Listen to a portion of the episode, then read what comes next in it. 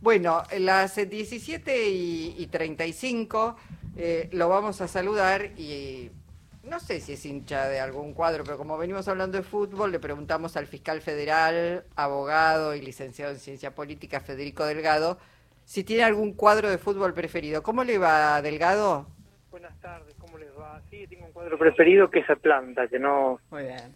no compite en la primera división por ahora. Bueno, bueno, este, entonces más tranquilo vive este campeonato. No, lo que, Más- lo que- o menos, Lo que pasa es que. Atlanta el año pasado tuvo con alguna chance y este año le fue muy mal realmente. Este año no fue muy mal. Sí. Este año fue una campaña por olvidar. El año pasado hubo alguna luz de esperanza, como tantas veces que se apagó al final. Sí. Mm. Bueno, Pero doctor, bueno. queríamos queríamos consultarlo porque sabe usted que hay dictamen de presupuesto, se va a tratar en el recinto el día martes, hay muchas cláusulas. Nos vamos a, a detener solamente en algo que nos interesa a los ciudadanos de a pie y que creo que si se consigue la imagen de la justicia que está bastante vapuleada, a lo mejor mejora un chiquitín más, me refiero a un artículo que establece que todos los empleados de la justicia, incluidos jueces, fiscales, defensores, tienen que pagar impuesto a las ganancias. ¿Cuál es su mirada sobre esto? No, mi mirada, yo lo, digo- lo digo hace muchos años.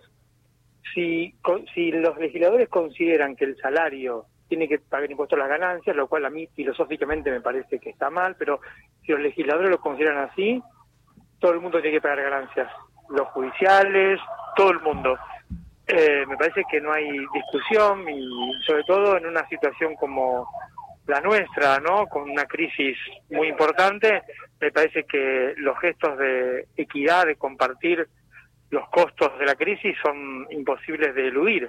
Con la justicia en, algún momento lo podemos conversar. El problema, hay un problema, digamos, un problema legal de raíz que viene de 1853, que hay algunas protecciones y al amparo de esas protecciones que fueron pensadas para, para, para- para cosas muy, muy, muy específicas, es que siempre el sistema judicial viene eludiendo tributar el impuesto a las ganancias. Así que si los legisladores le encuentran la vuelta a eso eh, y, en una ley establecen que hay que pagar el impuesto a las ganancias, habrá que hacerlo. Lo que evidentemente seguramente va a haber muchos problemas legales porque alguna gente no va a querer hacerlo y hay alguna cosa media técnica, media compleja que yo en un segundo lo podría explicar, pero que, que, que- es lo que siempre hace que la justicia no pague ganancias, que es algo que irrita obviamente a todo el mundo.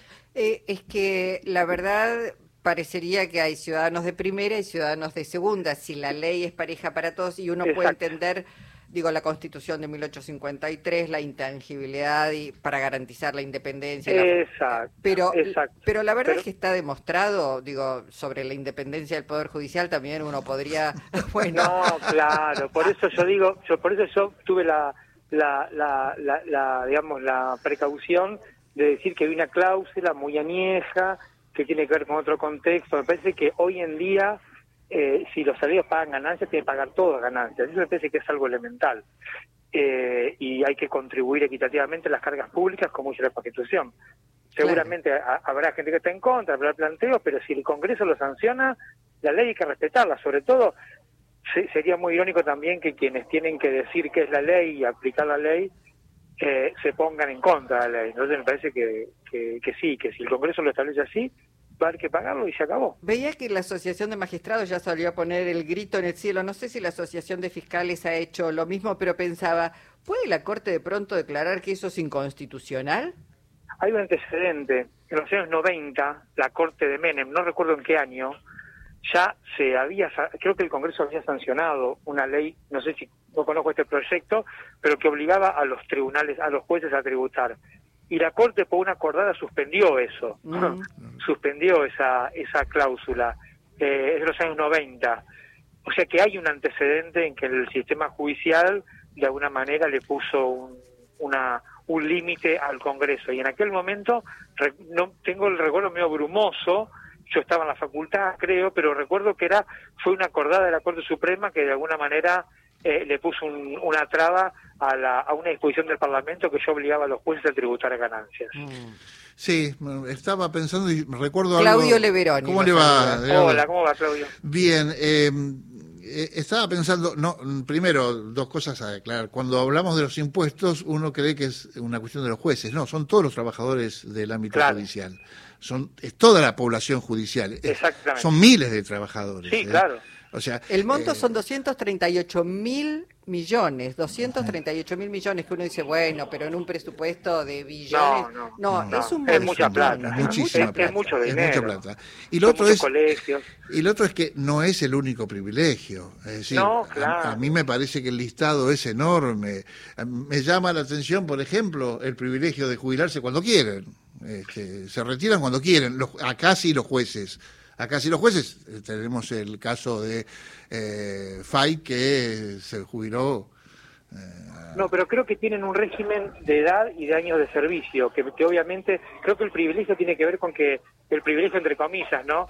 Que para los para los judiciales se respeta la Constitución y es el 82% móvil. Creo que eso es sí, en cuanto a la jubilación, pero la edad para jubilarse. ¿eh? Creo, ay, la verdad que me mataron, pero creo que son bueno, 60 años, 60 años. Sí, 70 años, sí. Y, algunos años y algunos años de, servicio. La verdad que no conozco ese requisito, me, agarraron. No, no, pero no importa, porque la idea para, era saber si hay, algunos privilegios. Sí, sí la, la idea de todas maneras era saber si hay sectores dentro del Poder Judicial que ven, entre comillas, con buenos ojos que, bueno, somos ciudadanos también no de primera y vamos a tener que tributar y, da la sensación de que es una cláusula o un artículo que va a pasar, este, salvo en algunos sectores hoy muy vinculados a una justicia que está muy cuestionada, como la justicia de Comodoro Pi, creo que en general la mayoría va a acompañar ese. Sí, porque al, interior de la justicia, la justicia es muy heterogénea, digamos, y yo creo que hay un montón de personas que no tienen la posibilidad de expresarse públicamente, pero que van a respetar la ley como, como cualquier ciudadano, de eso no tengo dudas. Mm. Eh, doctor Delgado, ¿cómo, ¿cómo está viendo, digo, como observador, yo no le pregunto como, como fiscal, como observador, como ciudadano, eh, la, investigación, lo que se va conociendo del intento de magnicidio contra la vicepresidenta de los y las argentinas y argentinos. Y lo estoy viendo obviamente con mucha atención, con mucha atención por la naturaleza impactante del hecho y por la, digamos, por la, por la gravedad. Y me mm. parece que eh, lo que estamos viendo, el gran público está viendo cosas que ya en tribunales se veían desde hace algunos años, que son los efectos de tantos años de fabricar marginalidad y pobreza y cómo hay un hay un conjunto social, hay un conjunto de gente, un grupo social muy importante que es una es lo que Marx llamaba el lumpenproletariado, que están digamos entre comillas disponibles y pueden y esa disponibilidad hace que puedan ser convocados para cualquier tipo de acción a veces inducidos, a veces por mano propia, a veces porque se juntan y deciden, pero hay un grupo social muy importante que tiene práctica, que tiene diferente a la de la gran mayoría de los ciudadanos, de los ciudadanos incluidos, que tiene una moral diferente, que no reconoce la, el, que, no reconoce la, que no respeta las leyes del Parlamento, que vive de otra manera y que se caracteriza por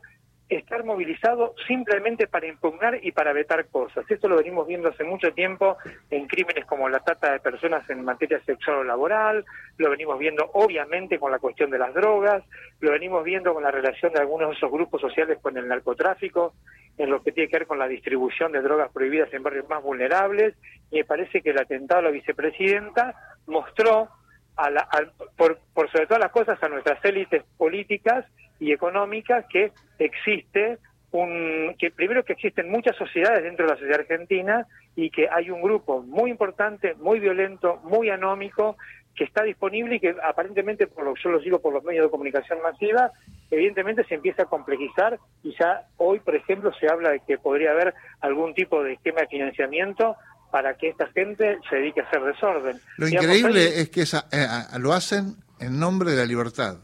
Es que yo, yo sería cauto porque me parece que la, la, forma en que nosotros, que somos sectores de clase media, definimos libertad, definimos igualdad, definimos derechos, a veces no tiene que ver con la...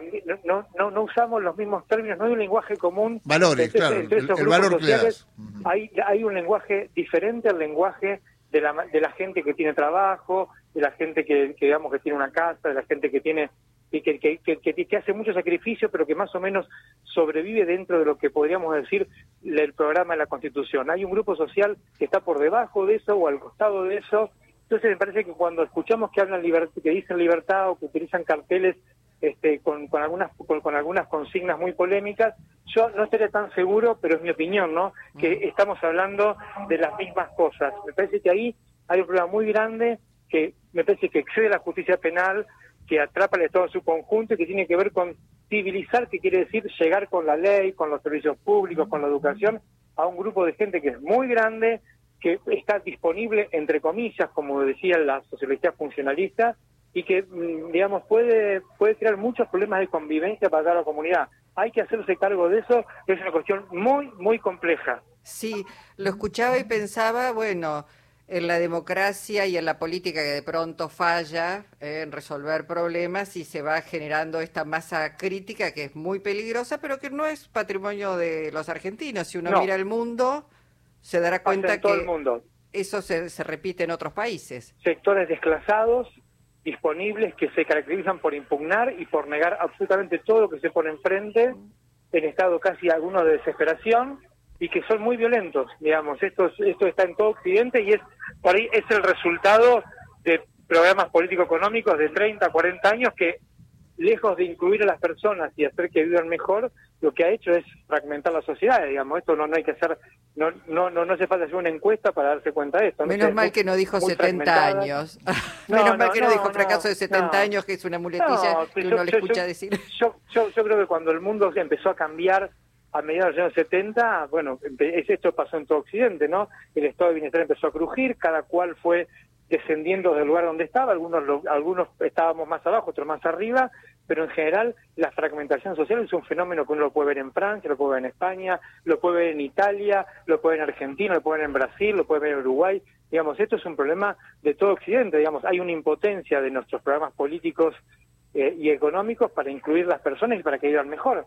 La apuesta democrática en ese aspecto hay, me parece que hay que repensarla, hay que mejorarla. Sí, eh, dijo la utilización este, de determinados sectores políticos de esta de, estos grupos lumpen este, proletarios a los cuales se hizo referencia. Eh, ¿Cree usted que se va a llegar a, determinar quiénes, digo, hay puntas para investigar respecto del financiamiento, de, digo, o alcanza solamente con crear las condiciones, un estado anímico, o, hay algo más? ¿Intuye usted que se podrá arribar a, esa, a esa responsabilidad? yo como ciudadano espero y deseo fervientemente que sí, que en un tiempo razonable la justicia nos muestre un mapa que nos explique el qué, el cómo, el cuándo, quién es, por qué, digamos. La verdad que no, no, no me animo a hacer un pronóstico, pero, pero deseo fuertemente que en un plazo relativamente breve, porque tampoco son hechos tan, tan complejos, digamos, podamos conocer los ciudadanos de qué se trata todo esto y qué pasó y cómo se gestó, este, si es que hubo algún, algún alguna especie de instigador, si no lo hubo, no sé, pero una explicación que nos convenza y que la respetemos, ojalá mm. que sí. Sí, pensaba, bueno, una parte, un sector de la justicia está tan encadenado a garantizar impunidades y pienso ese viaje, por supuesto, es un viaje y así muchos negaron que, participaron al lago escondido, este, funcionarios de la justicia, ex agentes de inteligencia, el responsable de la seguridad de la Ciudad Autónoma de Buenos Aires y así. Eh, no sé, este, a veces uno, uno duda y por eso piensa que, es muy necesario hacer una transformación de nuestra justicia porque si no parece difícil. Sí, lo hemos hablado, Luisa, muchas veces. Digamos, yo lo escribí en libros esto. De hecho, cómo la justicia fabrica impunidad. Me dediqué un libro a tratar de explicar humildemente cómo funciona eso. Ahora, la verdad que para arreglar eso, además de la fuerza de los ciudadanos, que si estamos disconformes tenemos que expresar nuestra disconformidad de acuerdo con la ley para que eso cambie, también hace falta y yo en esto me parece que hay que ser claros, hace falta una decisión con mucha franqueza de nuestras élites políticas, porque este sistema judicial que tanto nos molesta a muchos ciudadanos es muy, pero muy remunerativo para una pequeña minoría que es muy poderosa. Entonces me parece que cuando hablamos de reforma judicial, lo que estamos discutiendo es cómo funciona el poder político en la Argentina. Y entonces me parece que hasta que no nos, hasta que no, no, no, no, no yo ni ustedes digamos, hasta que las élites políticas, los que han sido investidos con la capacidad de representarnos, no se sienten en una mesa con franqueza a discutir cómo funciona el poder y cómo la justicia este, está embridada en ese esquema, estamos sonados. Podemos cambiar jueces, podemos cambiar fiscales, podemos poner rabinos, podemos poner sacerdotes, y a mí me parece que lo que hay que discutir es el dispositivo. Pero para eso me parece que hace falta, primero, eh, una, una, una, una gran, pero un gran consenso democrático que esté habitado por la franqueza, digamos, y, y que reconozca que esto así como está es muy hostil para la gran mayoría, pero es bastante remunerativo para pequeñas minorías. Delgado, Eduardo Anguita lo saluda, este, sé que Eduardo, ¿cómo estás? Bien, bien. Eh, lo, escucho con atención y es solamente para, para tratar de ir un paso más respecto de las identidades de estos sectores de la sociedad desplazados, porque tienen identidades, no, no son anómalos, no son eh, simplemente personas que están en contra de, tienen sus propias identidades, tienen sus propias convicciones, y me da la impresión, y me gustaría su reflexión, que las instituciones prácticamente prefieren negar que existen estas identidades fragmentarias, estas identidades circunstanciales, aleatorias, de un importante sector de la sociedad. Y entonces, si pensamos desde el centro de las instituciones, me da la impresión de que no vamos a llegar nunca a entender los fenómenos de las conductas y de las emociones de esos sectores.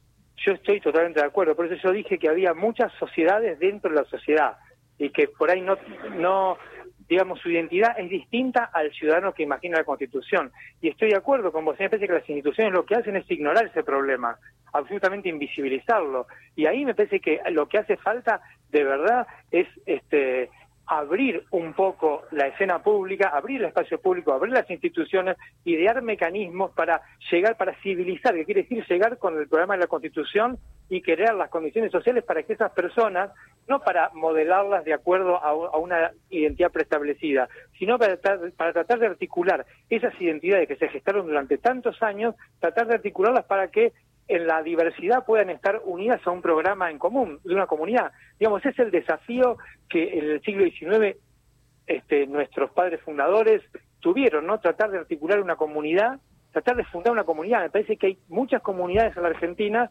pero hay una sola constitución que está pensando en un esquema que es, eh, que, es este unidimensional. Y la verdad que los últimos años ha, generado este proceso de fragmentación y hay que repensar las instituciones justamente para mejorar la vida de la gente. Y lo primero que hay que hacer para eso es lograr que se sensibilicen, que miren y que, y que, y que tengan una, una dimensión que no sea solo legal, que no sea solo monetaria, también que sea emocional, digamos, empezar a comprender de qué se trata.